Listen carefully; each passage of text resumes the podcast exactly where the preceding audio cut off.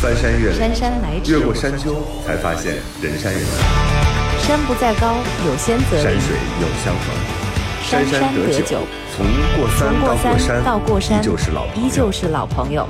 豫州丁丁张，陪陪你你过山山渡河，渡河发发牢骚，发发牢骚说，说心里话。心里话。生活就是爱过一个又一个人。过一座又一座山，一座山。这里是过山情感脱口秀，我是玉州。我是丁丁张。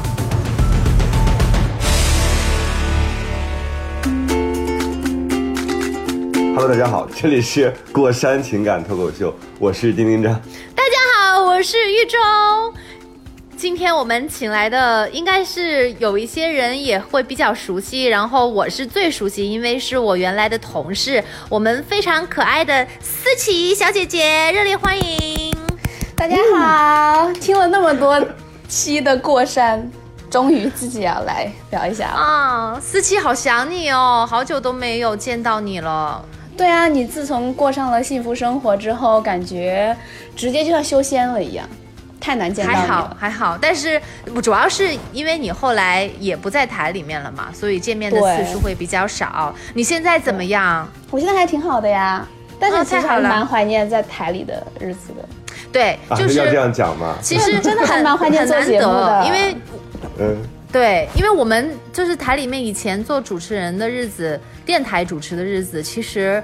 呃，还是挺值得羡慕的，因为 都是我们很喜欢的事情，我们又能够很自由的说话，然后同事，我觉得特别难得的是，嗯，大家不都经常说同事里面很少能够成为朋友的嘛？但我我们、嗯。其实我们台的人，嗯、会比较呃觉得这个话说的不是特别准的。我我们我们其实台里面的同事经常就是会超越同仅仅是同事的那个关系，成为朋友的可能性很大，而且很多其实也都成为朋友。我们平时的工作气氛很轻松，因为我们的工作其实就要求 你不是你笑什么？你你是你是觉得我们暴政，暴政出真情嘛，就是就会这样。啊暴政没有暴政啊？我们本来就就是好像感觉没有什么特别的规矩，对对对，所以我们还是就现在想起来还是挺挺怀念那个时候的。对，思琪她所以我原来就说嘛，嗯，嗯就是好的公司就是有一种后大学时代的感觉。对，哦我之前那个原来的。光线也是这样，就是是好像大学毕业之后，大家延续了一下那个大学时光，嗯，甚至你有在大学里边没有参加过的一些集体活动，或者是那种状态都不太一样。嗯嗯，然后所以思琪，嗯，思琪，你现在什么样的心情啊？因为我知道你之前听过我们原来的过三嘛，对现在我们改版了之后，然后第二个奇怪的人请的就是你，你觉得你的奇怪之处在哪儿？你有什么心情啊？我我现在是归类到奇奇怪的人了，是吗？当然了，你想一想，多奇怪啊！哎，不过我觉得再奇怪的人跟我和丁丁张比起来就都不奇怪了，所以不是非得要 不是非得要奇怪，就是思琪可以跟大大家介绍一下现在的这个状态。对你离开台里之后，你干嘛去了？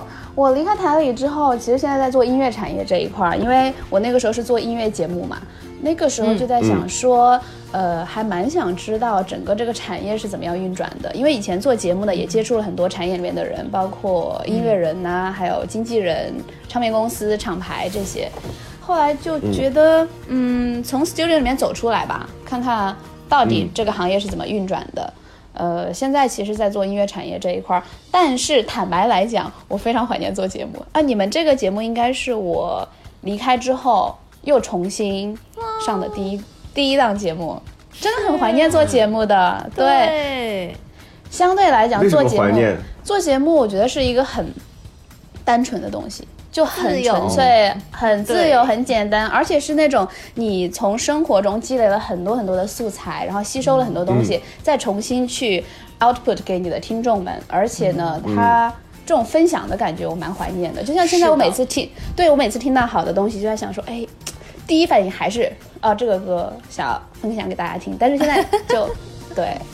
没有那个出口这。样，一会儿下节下节目之后，你可以给我们一个歌单，我们到时候让我们的那个监制老师给加进去，就是直接铺在我哇，一下子我们节目的音乐品味提升 十个档次，我跟你讲。哎，以后对，因为那天玉州跟我说，他说我们这次要请思琪，我就特开心。我说啊，思琪，我跟他特别熟。他说为什么熟？我说就是片花里的片花 因为我之前上班嘛，上班的时候路上就会听这个飞鱼秀，然后就认识了小黑和玉州。但是其他的主持的节目，我其实很难有机会听，因为都是下午或者是其他时段的，就赶不上我那个点儿。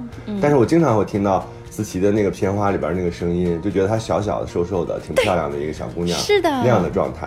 哦，我觉得应该是最早的那个片花，大家应该会很印象深刻。什么三岁上小学那个，然后还有不爱吃 cookie 的 Suki 那个片花，对对对。的确很多人都说印象深刻。嗯，是的，我我当时就想，这个做点心的节目什么时候能有机会听一下？我感觉是。做点心的节目。对，还里面还提到了呃不喝咖啡，我记得印象中还有说不喝咖啡，对，全不吃是吃的 cookie，，是吧？对，嗯，因为我对食物还蛮挑剔的，就是很多东西我不吃，甜食不吃。呃，像咖啡，因为我身体特别敏感，我一喝就睡不着觉。啊思琪她是一个哦，所以这是奇怪的点是吗？嗯，思琪她是一个确实就是很小巧，因为她个子很小，很袖珍的一个女孩。但是你知道，就是她让人觉得他的这个学生时代的这个背景，就就实在是让人觉得太强大了。就是过去我们说的那个学霸嘛，因为他是读少年大学，那个谁身边会出一两个少出会会有认识少年大学的人？对呀、我觉得太可怕了。我们那个时候不都是按部就班的来上学？呃，但其实也不能算是少年大学，只是上学 就留级的早，留级生。我只我只是上学比较早而已。这种孩子心理会健康吗？对，每个人就觉得他是一个特别特殊的人。然后他在我们就是他的同龄人都已经高考的时候，他就已经大学毕业、研究生呃大学毕业了。对对对，都可以，就是就反正就是你看他虽然那个岁数小哈，但是他其实早早的就已经开始工作，步入社会了。就属于一出生感觉就变老了的感觉，就是上学太早了。呃，我大概十九岁研究生念完的嘛，十八九岁，然后一般人大概是在 十八岁上大学。天哪！因为，那个时候我大概十三、十四吧，十四岁上的大学，我印象中。对呀、啊那时所以候会哭吧？你旁边都是什么样的人？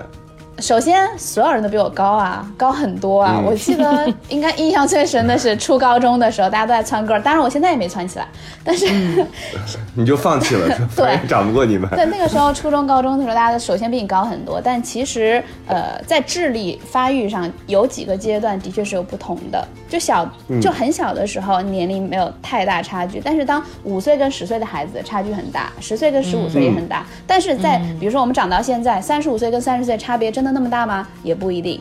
但是在我上学期间。呃，差别蛮大的，包括那个时候我本来就学文科的，对于历史、政治，它很多东西不是靠死记硬背的，但是它哲学里面的那些道理，或者是它的逻辑，其实那个时候我的智力或者那个脑子是没有办法真的完全消化的，转不过来哈。对，转不过来。包括我妈说，我小的时候解应用题特别差，不是因为我数学不好，是因为那个应用题的题干我解析不了，因为你那个时啊，候、你明白不了人家说什么意思。对，所以那个应用题就很难解出来。哎，哎，所以那个时候有人追你吗？有，但是呢，那个时候这一点都不耽误啊。就不是，但但但问题是，成年，问题是我没开窍啊，就是嗯我每天想的都玩儿啊什么的，因为还是不大懂。但是到高中、大学，近朱者赤，近墨者黑，哎，班上毕竟有、嗯有有同学，然后天天也会给你讲一些啊，还是。但是我觉得是影响了一些的，影响了我的谈恋爱。对我，我现在特想问，就是你现在回想起来，你的这种就是不太 正常或者不太常规的读书的这个生涯，对你的情感，就往后的情感生活有影响吗？对你情感的那个情感观念的长成，或者是情感经历，我觉得肯定有影响。真的吗影响，有影响。嗯，嗯，类似像什么？比如说以前上学的时候，呃，谈的一般都是同级同年级的嘛，同年级的大概比我大四五已经比岁，你大了。对对对对。对比我大四五岁，但是呢，成熟度是至少还算是相差不多，因为经历差不多。但是嗯后来、呃工作了之后，呃遇到一些跟我的同龄人，呃嗯比如说我觉得他们好幼稚，对，然后比如说我之前是绝对不会 date 九零之后的人，虽然我自己是九零之后的，呃，发这种事干嘛呀？因为 现在应该发，我只我只 date 九零90之后的甚至九五后。因为以前我大概看我大学毕业的时候呢，我的同龄大概在高中毕业，其其实一个大学毕业生跟高中毕业生当当年的那个差距其实蛮大的，嗯就是你嗯你是聊不到一块儿去的。但后来我的、呃那个男朋友，就是我我在他高中毕业那一年，我正好是研究生毕业，但是嗯。只是妈呀！我们是回我们是回顾了这个年份发现这个的，但是在一起之后其实是有一些问题的，就是毕竟呃成熟度是有一定的差别的，你的工作年限比嗯别人快了四五年，嗯。对。他跟你是同龄吗？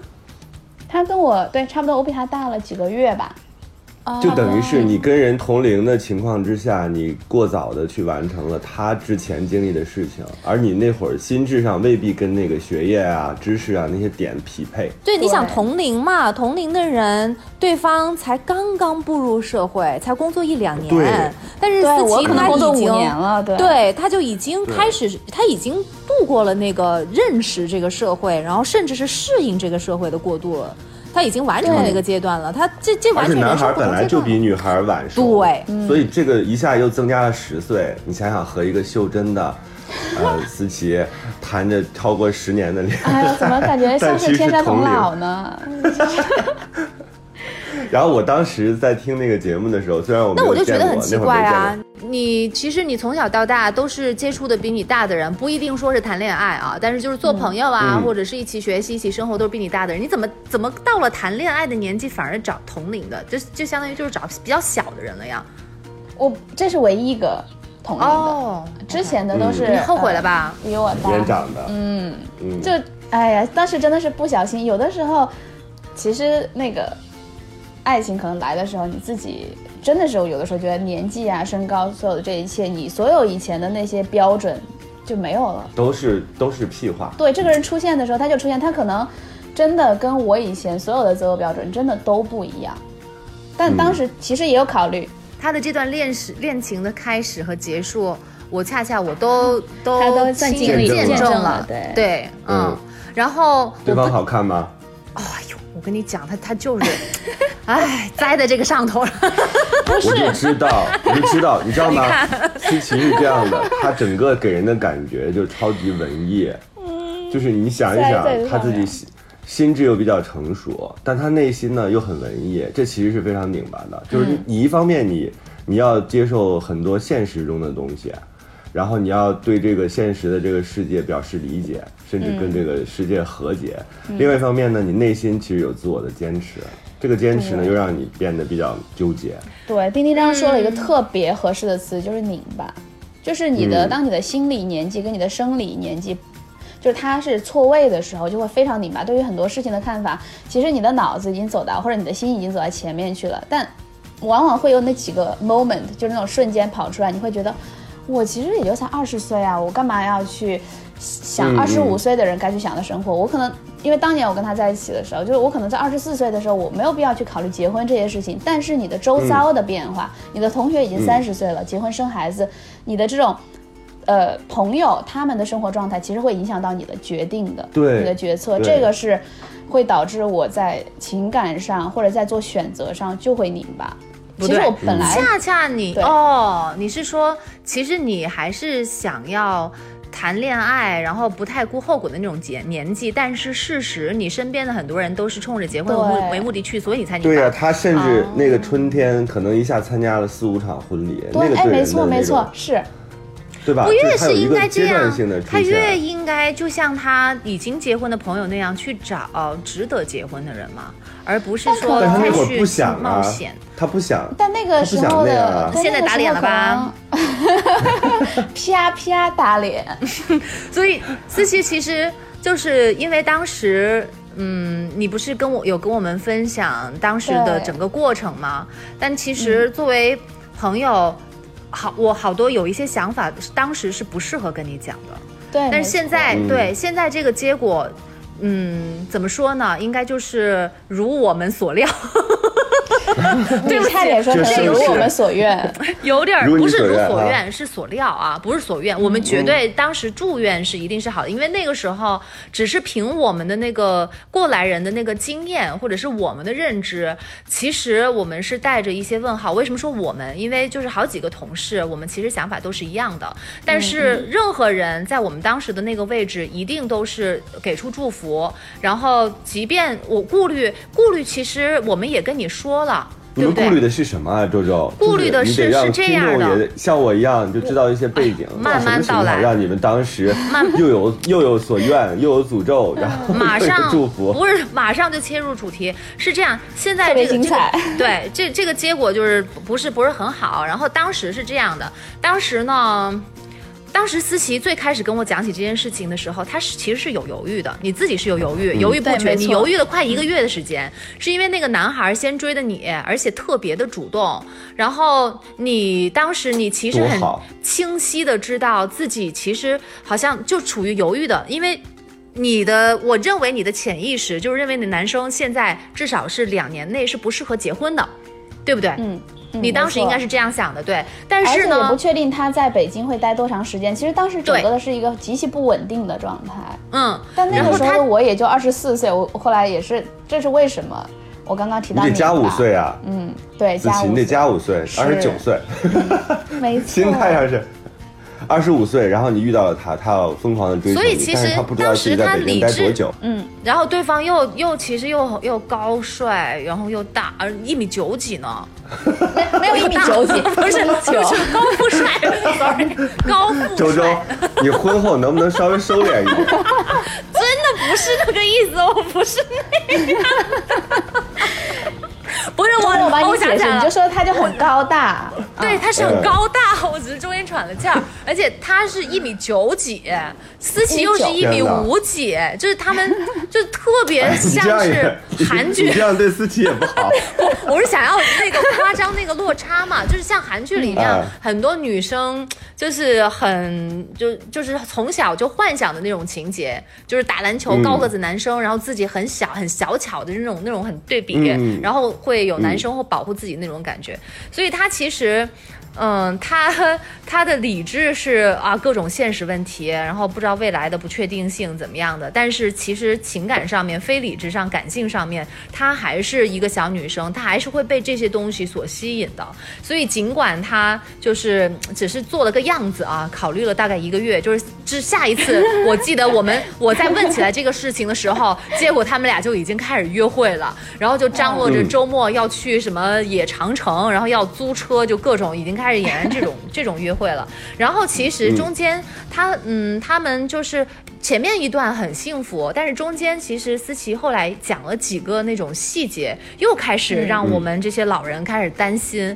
我我印象当中，对我印象当中有一个就是他提到这个男生就是在呃跟家人的那个情感联系上面不是不是特别的温暖，就是比如有一个例子，就是说他的妹妹每年那个圣诞节过节都会给他寄卡片，但是那个男生就是完全就是没有任何的感觉，甚至看都不看就把它放在抽屉里面，是这样的吧？四七五如果说错了，你可以纠正我啊。嗯，对，嗯另外还有一个就是，嗯，有一次他那个男生去国外出差，呃，思琪嗯是一个很成熟的人，而且他是非常非常关心，就是很就特别想要礼物，是不是？不是不是，no no no no no，完全 不是你所当，叮叮猜想的那样当，。礼物这个事情，我一会儿跟你说，你一定会哦对炸毛。我们俩击个击叮叮个掌，对你会对，你一定会炸好，对对，思琪，你待会儿讲礼物的事情。然后我我是我是觉得，就是他去外面出差，然后思琪是非常 caring、非常关心别人的人，所以他他就很就对方落地之后。有什么一两天失去联系，就是也没给他报，没给他报平安。哦对，这我我也会炸，但是是你知道吗？我昨天写了一条微博，还有很多人互动。我我说什么呢？我说我跟我妈，因为昨天是母亲节，我说嗯我妈跟我经常会没事儿的时候会发一句话问我说你吃了吗？吃饭了吗？我就知道这个时候他给我的信号，这是我们俩的暗号。他就跟我说的是我想你了，因为他讲不出来那那样的话。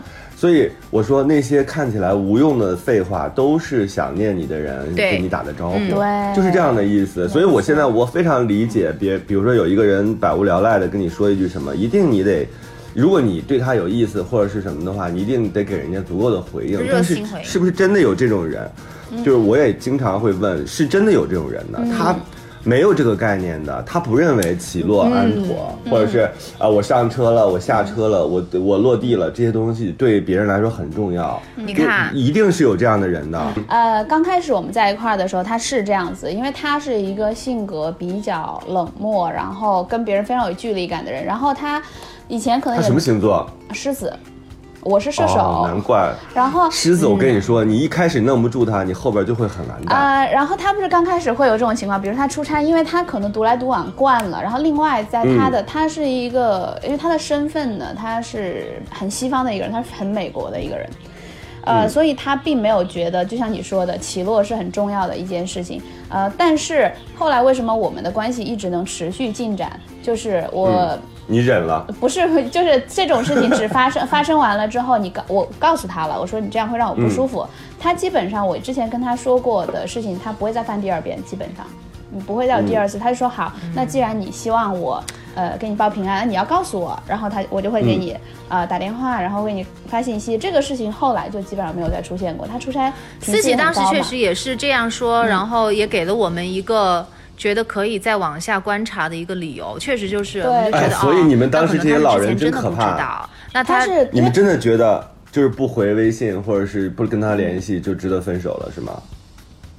不是，我不是这个原因，我是觉得这个男生太不成熟，就是他嗯。跟、他面对别人对他的关心，他第一觉得理所当然，第二他不能理解，我觉得在这个层面上没有办法跟他去交流，因为思琪她嗯当时这边已经心急火燎，特别担心他在那边会发生什么样的事情，然后那个男生在过了一一天，至少有二十四小时之后，知道他很焦虑、很着急的这个心情之后，只是很淡淡的说了一句：“我的手机没有电了。”就没有我，我就觉得没有更多多余的话，我是觉得是这一点让我觉得，嗯。但是你知道这个事情，这个事情非常有意思的就是刚开始他是这样的，呃，后来为什么这个事情在我这儿就完全 is gone，就是因为他后来每次出差或者干嘛，一我不知道是是强是太那那段时间的确他很依赖我，一他一定要，要不然就让我跟他去，要不然他只要是在出差的过程中，不是在开会，就是会开着视频说哦，我带你看这个这个这个，会看你不同国家的那些地方，就因为我没有跟他一起去嘛。所以那个时候，后来就是完全这有点过分。对他就是对他就是从一个状态变到另外一个对另外一个状态，就是周周，你记不记得以前经常我就跟你说，其实我有的时候周末挺想在北京待着，但是他出差。每次都说苏 k 你可不可以跟我一起去？然后我如果不去的话，他会说你你你是不喜欢我了吗？你为什么不想跟我一起出差？就变成这样的。啊对，你说我就觉得太高了，就是拉不住。跟他一起走路很累的，他走路我得用跑的，嗯，对。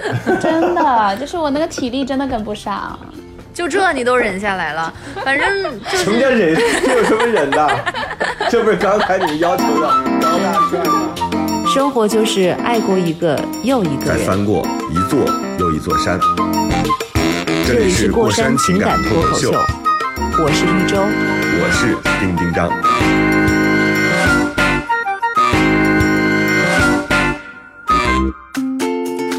我也不知道，反正当时当时我们就是觉得，嗯。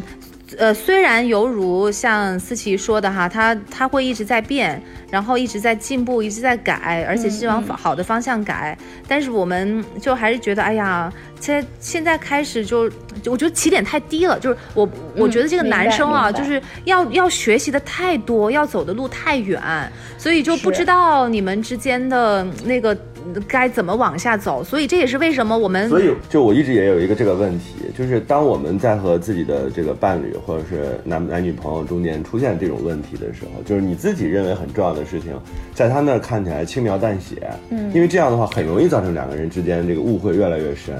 就包括像刚才思琪这种，一开始是跟你不联系，然后到后来天天跟你视频，他是有极大反差的。这种情况之下，我们应该怎么处理更好？呃，嗯我们其实算是沟通的很多的，呃，嗯就会有一个问题出现，就会立马解决，就会是非常。我们俩在一起之前有，呃，那种算是 agreement 这种协议，就是说一定要两个人非常坦诚的沟通。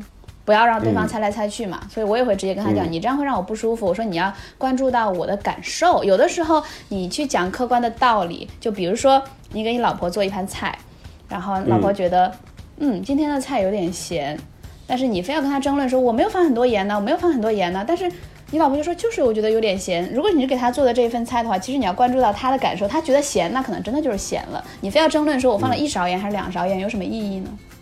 嗯。所以我们其实会讲感受，他也会在进步，然后再加上，哎呦，我觉得有的时候我总把他可能就觉得，哎呀，只要人是在进步的，这个事情就是可以继续下去的。嗯，就是看看看看手机就很生气，抬起头来一看脸就可以原谅。哎呦，那还是看颜值啊！而且我记得那当然了，还有一次就是呃，思琪思琪出差，然后他其实回来的很晚。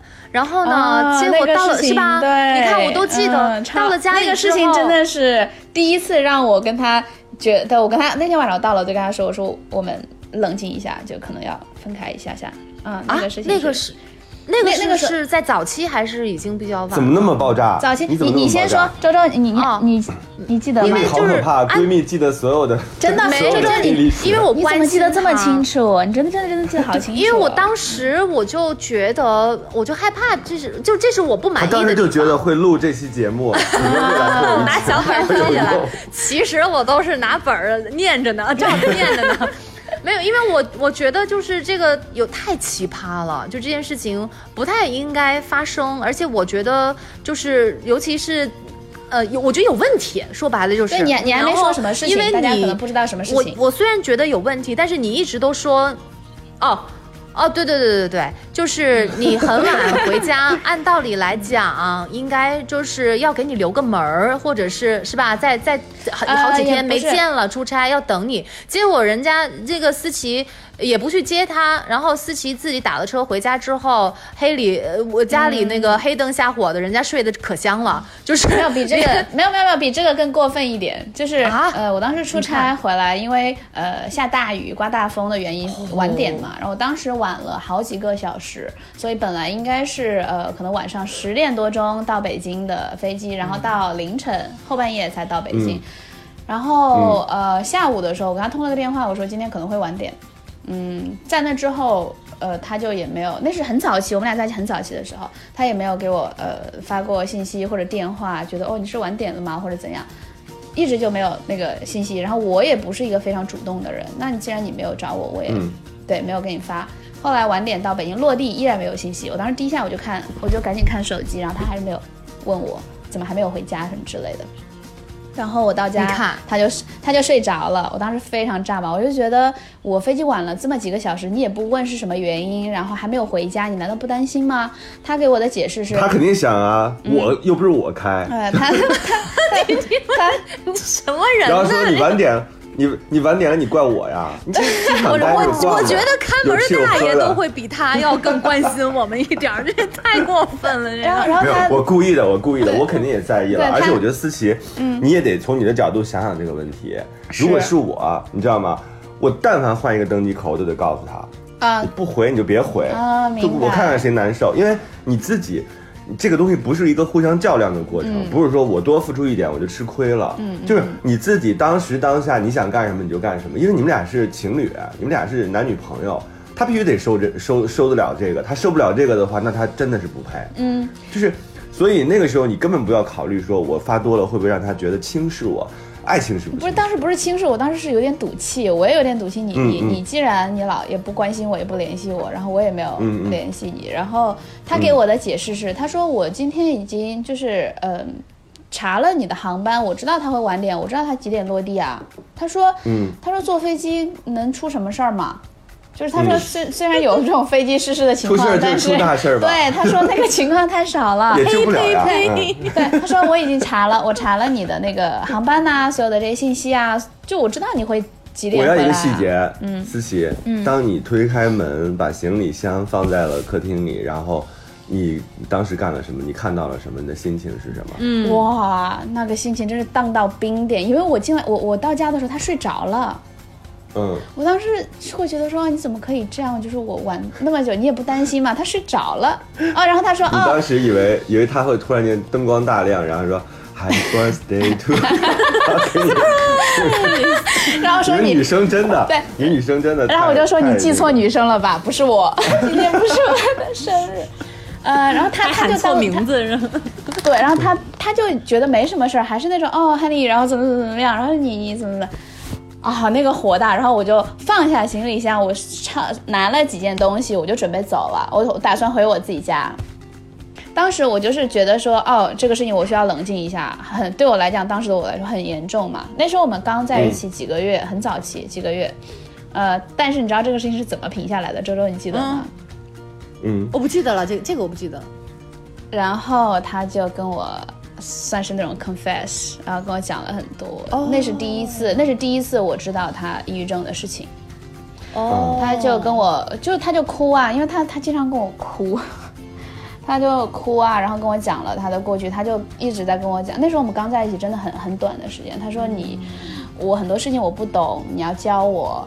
嗯，你告诉我应该怎么做。他说我可能不是非常擅长跟人打交道，然后这种人际的东西，他说我一直都是自己可能习惯了。那一下哦，你那你知道，啊，我一下就觉得母爱哦 泛滥是这样。嗯，然后他就跟我讲他的过去所有的这些，就是痛哭流涕的去讲，呃，他的这些事情。他的确是从大学开始一直在吃药嘛，在那之前他没有告诉我，他没有告诉我抑郁症的这个事情。我们呃如果那是第一次跟我说，呃，他包括后来也是，其实一直在吃药。嗯，我我我就理解他了呀，我觉得哦，可能真的是像刚刚丁丁张在疑问的一个问题，有些人可能跟我们就是不一样。然后包括他嗯真的就不认为，我跟他聊过去机场接人的这个事情，嗯，他其实觉得是非常没有必要的。他说：“你看，我的确是后来我每次回来，他会给我叫好车，但他自己本人不会出现在机场。他说我跑过去，我会再跑回来，大家时间都那么宝贵，我就是工作，就是其实我只要找人把你接到了不就行了嘛？是，嗯他会觉得没有太大必要一定要去机场去接。”可能、嗯可能每一个人他对于很多事情的看法不一样，就是那思琪当时你你们俩就等于是在那个之后反而有一次挺、挺好的沟通是吧？呃，非常深的一个沟通，就是所有关于自己的过去。那天就本来回来很晚，然后聊到了凌晨，然后那一下其实我会，呃，某种程度上表示了一些理解，我也开始理解了很多他之前的行为，啊，他为什么会这样。然后当时我也的确是，呃，觉得。他可能跟我们是不大一样，有的时候因为他他也经历了自己的一些事情，包括他对于很多事情的看法，再加上我们俩本来就有文化上的差异，中西文化的这种差，他是一个 A B C 嘛，就会有嗯文化上的差异，以及这种对他们手机都用的不如我们的好，人家用黑莓 都不好用是吗？所以这不好用啊。所以他他们他的概念里面有很多东西跟我是有根源上的差异的，呃，再加上成熟度、年纪，呃，这都有差异。然后我们就、嗯呃接纳了这种差异，以及在后来的时间中一直是在让这种差异变小，包括我们俩吃的东西都不大一样。我是一中国胃，它是一个西方胃，包括我们在平时吃饭的时候都会有、呃呃争论今天要吃什么，后来达成一个什么一致，比如说一三五吃西餐，什么二四要吃中餐这种。你们俩真的，就是呃，我们一直在解决问题，然后以及是在互相的去呃理解，以及是接纳对方的这种差异化的存在。嗯，但我这种很好哎，嗯。这种就是成熟的恋爱就应该这样。对，所以我们我们就是我刚刚也在想所以，我我真的不能像周周那嗯样，因为周周会认为说，当我们真的遇到对的人之后，所有都对。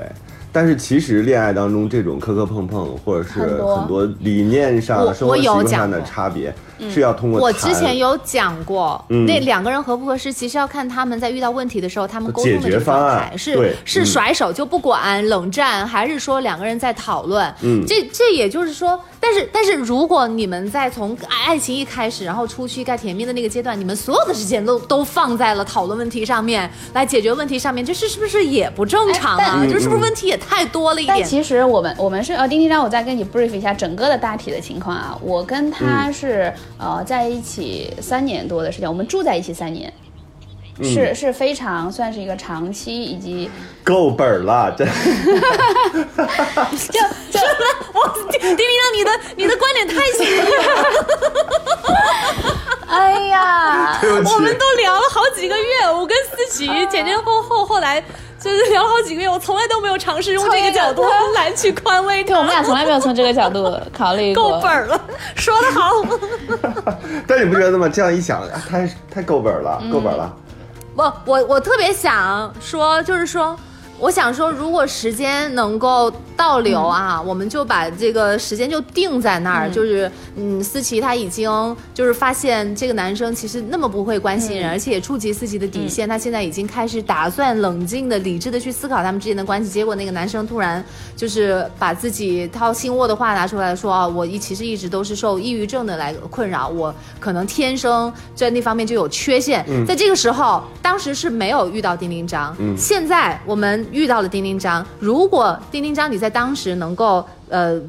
碰见思琪，你会怎么给他一个什么样的建议？我特别想知道，如果有你的介入之后，这个故事会不会往不同的方向去发展？然后今天会有不同的结果。我觉得就是看，因为一个事情当中，我们有的时候会看很多方面，老人很容易看很多方面，或者是旁观者，旁观者特别容易把一一件事情想得很明确，就是哎呀，这个事情有有几点不好，有几点好，嗯，但我觉得当事人，尤其是恋爱中的双方，你不用考虑那么多，你只要考虑你其中你最核心的要的是什么。嗯，我觉得那个其实是对恋爱恋爱者来说是很重要的，因为别人怎么看都是别人的看法，以及从整个正确的这个逻辑上来说，确实有很多道理可以讲。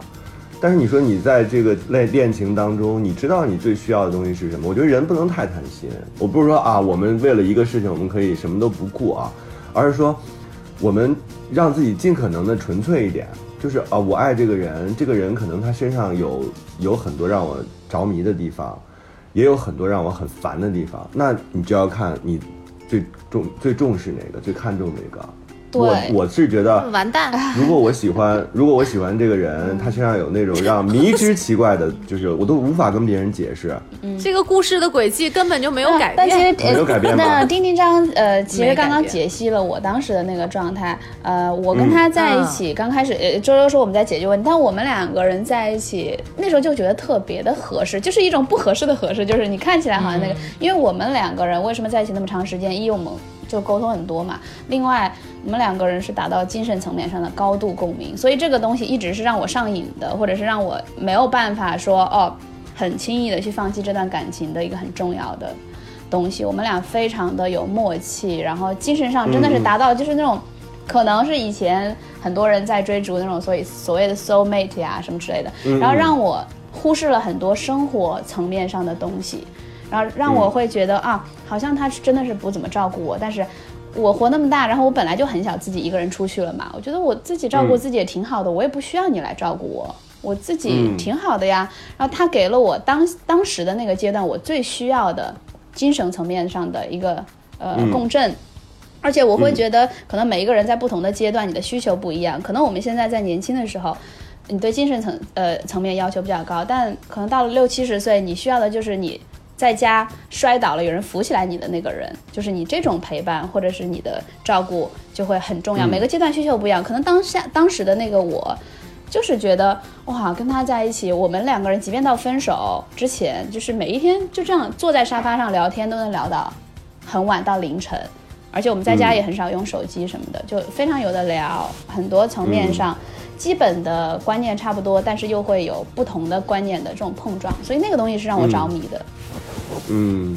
确实是这样，这就是为什么当时尽管思琪她有碰到客观各种各样的事情，但是我们作为就是旁观者，他来向我们询问这些意见，也不是说询问意见，就是就是听听我们的那个想法的时候，我们也没有说就说完全说这个不行，因为嗯，对，就是我们也只能当时说会还是有保持一种呃观察的这种心态，因为就是他他觉得有很多精神上的契合的地方，而且他们的那个状态真的中间有一有一段时间我特别羡慕思琪你们的那个状态，有的时候你会会你会说你们老计划着周末去哪里玩啊？嗯。然后你不是还私下跟我介绍过一个游戏，是锻炼那个大脑的游戏，我记得。还有什么算数学的游戏？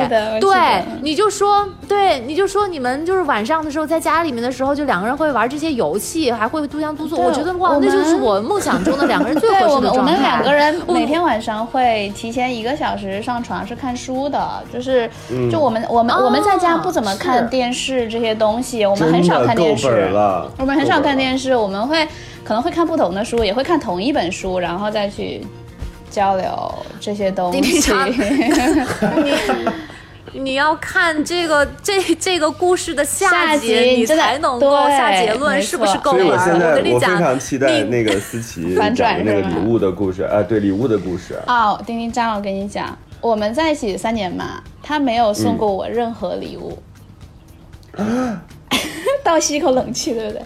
任何没有，因为那个男生也从来没有给家人准备过礼物，他没有给任何人就即便家人送给他礼物，他也不会给别人。只顶多会他妹妹说哦哥哥妈妈生日，然后他妹妹会想一个礼物，然后他们俩 split 就是去分分那个 A 一下 A 一下，嗯对，就是这样。嗯，然后反而你知道吗？我我他妈妈爸爸妹妹很多礼物都是我送的，就是我会、嗯我会送礼物。他我后来接纳这个事情，一他说我本来就不大会送礼没钱物。你看，这就是那个他算是对，他挺有钱的。然后他就是不，他就觉得送为什么要送礼物？他就为什么要送礼物？你为什么不发给他一些链接什么的？我都直接发。然后直接买了，然后或者红包、过来。哎，对，这个的确也是，嗯，我后来觉得可以接受。他虽然没有给我这，这比如比如说生日啊，或者什么情人节、圣诞节送礼物，但他也会呃有的时候，嗯，在平日里面，但它不是礼物，嗯就是可能有一个什么东西啊，我就给你了。嗯对，嗯然后再加上还有这所有的都是我当然现在自己在回想，是当时的我、舍不得那份感情，呃，给自己找了很多的借口，或者为他找了很多的借口。我会觉得哦，礼物我想要什么东西我自己可以买啊，我也不一定要你买，就像照顾这是一样的，你给自己，天加哪，把自己培养成了一个嗯你知道吗？就圣母婊。而且，嗯，而且你知道，思琪后来她跟那个男男朋友、前男友，他们之前还做了一个这样的一个约定，嗯，就两个人就约好了，说我们纪念日或者特别的日子都不送礼物，然后思琪欣然答应了。因为因为是这样子的，你送给他礼物，他又不送给你礼物，然后他又老说啊我不习惯送礼物或者什么的，我没有给别人送过礼物，就他总会觉得这个礼物东西一点都不重要。那最后好吧，他说那这样，呃，我生日的时候你也也不要送，送对你也别送我了，嗯，这太过分。了，这属于什么呢？把把你拉到了跟他一个水平线上，对，然后最后就是这样啦。这太过分了。对从来没有送过任何礼物因为。因为我怎么理解这件事儿？送礼物其实是你表达爱的一种方式。你当然可以不送给对方，但是你不能阻止对方送给你。嗯。而且我觉得，作为我们这种爱送礼物的人或者爱收礼物的人来说，那是一种就是，是一个家庭常备药品。对，没 错，它不应该成为一个需要沟通的事情，嗯因为我我跟他在这方面差异但这个东西太大真的了。很不好说，太难受了。因为对哎呀，我也不知道，就是确实生活中也有。嗯，好，我印象当中好像小飞也是一个，就是不怎么过生日，嗯然后过生日的时候也不怎么很强调这种嗯形式送礼物的，对。嗯但是人家婚姻生活也很幸福，所以我就发现这些东西它其实没有标准答案。那正是因为它没有标准答案，就搞得我们本来很不清楚，就更加的稀里糊涂，但是就完全不能够通过这个去指引自己做决定。我就很奇怪了，那就是对于对方来讲，什么是表达表达爱的方式呢？好，这个我们真的啊聊过。我我跟他我聊，我说嗯那既然你也不送礼物，那你嗯平时又不是那么照顾我，你表达爱的方，他是他自己主动。他说我可能爱你的方式，我的这种爱的语言跟别人不大一样。这个我后来也买账了，那他的语言是什么呢分？享。嗯 他的确是会把他呃。认为最好吃的东西有点像小孩子，就是最好吃的东西，我看过最好的景色，我要分享给你。这就是为什么他出差的时候，他要跟我视频。有一些我没有去过的地方，他会一定要给我看，或者是有很多我们去旅游的地方，是他以前上上过学的，或者是他以前去过很多次的地方，他还是会不厌其烦带我去很多很多他想要去给我看的呃、嗯这些地方去，包括我们去餐厅也好，坐位子，他一定会先两个位子他都坐一下，然后看哪边的 view 更好，然后他把那个更好的嗯 view 留给我，然后我也知道。哇，这个时候你应该借坡下驴说不不不，我只要坐在你对面就行。哦 丁丁让太会说话了，但当时我就还蛮感动的，因为我知道 view 这个东西对他来讲是最重要，他非常在乎哦家里面能看到什么样的景色，然后什么的，他对于啊 view 的要求极度的高。他住酒店是一个非常龟毛的人，我要嗯，呃面朝哪一方的这个房间，然后经常会跟那个前台会突吵这个，对对对对对，嗯他要这个，他说我定好的，所以他会认为，他说我会把我认为最好的东西。都分享给你，留给你。我最喜欢吃的，我最喜欢看的，我认为最重要的，嗯不错啊对我我我看过的最好像也的没毛病对是没毛病，所以我这这个事情我都 OK 啊但是他啊。看不到东西啊，就是你你没有跟他沟通过，你说我其实知道这些东西对我来说我也可以接受，但是我需要有一个可以看得见摸得着，然后随时在你不在我身边的时候，我可以亲一下的东西是什么？所以他后来也跟我说，他说这样，你想要什么东西，我给你买，就是你告诉我，我给你买就行。他说你想要任何东西，你只要赶紧去看就楼啊他他说只要别让我去找这个东西就好。但我会觉得送礼物是一个心意，是是、嗯是你想好了说哦，今年是要送一个什么生日礼物，最后就变成哦，你给我，他他就说你你你喜欢什么，你跟我说，我只要我给你买就行了。啊就是你不要让我去你们有点找。你们有点太过分了，你非得让他 就就是特别理解你，或者是了解你的需求，我觉得这个也有点难。就是对啊其实是可以，如果他这么着沟通的话，我也能接受。对，所以后来我觉得我接受这个事情，选一些房产呐、珠宝啊，然后他就，然后他就逃之夭夭。有一天回家发现，哎，家里东西空了，他走了。啊，真的吗？没有啦，他他这种、哦这没有没有这种事情，就是我我又会觉得啊是个心意，那我直接告诉你，嗯那多就没意思了这个事情。然后当然他这样跟我解释呢，的确他也是一直这样做的，让我觉得可能每一个人爱别人的方式不一样，那我也就算是嗯也、也接受了。嗯，对所以这一期我们的主题大概就是我和冷漠男的艰难恋爱史，我觉得这个可以做上下集。然后今天我们请到的奇怪的人是前电台主播思琪小姐。然后过山情感脱口秀现在已经进展到第三期了，有什么意见可以留言给我们。我是丁丁张，嗯，我是玉州，大家一定要记得哈，丁丁张这一期在这一期里面讲了很多，那本儿早就回来了，值得这赚了，这个是终终极 comment。后面但是到后期对啊下集反转的时候，我超级好奇丁丁张会讲出什么样话来，因为当时这件事情发生的时候，对玉州就说：“思琪，你难道不想听听丁丁张怎么说吗？我超级想听丁丁章哦我怎么说。太好奇了。啊，真的那个时候我就存在了啊，嗯，你早就存在我因为我当时嗯，听到就是最后那个故事结尾后期的时候，我的太多愤怒的情绪充斥了我的胸腔，然后我已经没有办法用言语去来做任何的评价。我唯一想到的就是，我觉得在这个时候，只有丁丁张能够用自己能够组织起他理智的那个语言，然后把这件事情给讲清楚。就是我们对我们最后啊，听完下集，我们再来总结这一段那个离奇的恋情这个情感的那个故事。没错，太奇葩了！我真的，这是绝对是排我所认识的、我所见过的、听过的所有的爱情故事当中排名第一位的奇葩故事。我们下一期再接着听思好琪讲。，期待下周继续请思琪来聊天。这里是过山情感脱口秀，下期见，拜拜。拜拜。拜拜。生活就是爱过一个又一个人。再翻过一座又一座山，座山。这这里里是过山山情感脱口秀脱口秀，，我是玉州。我是丁丁张。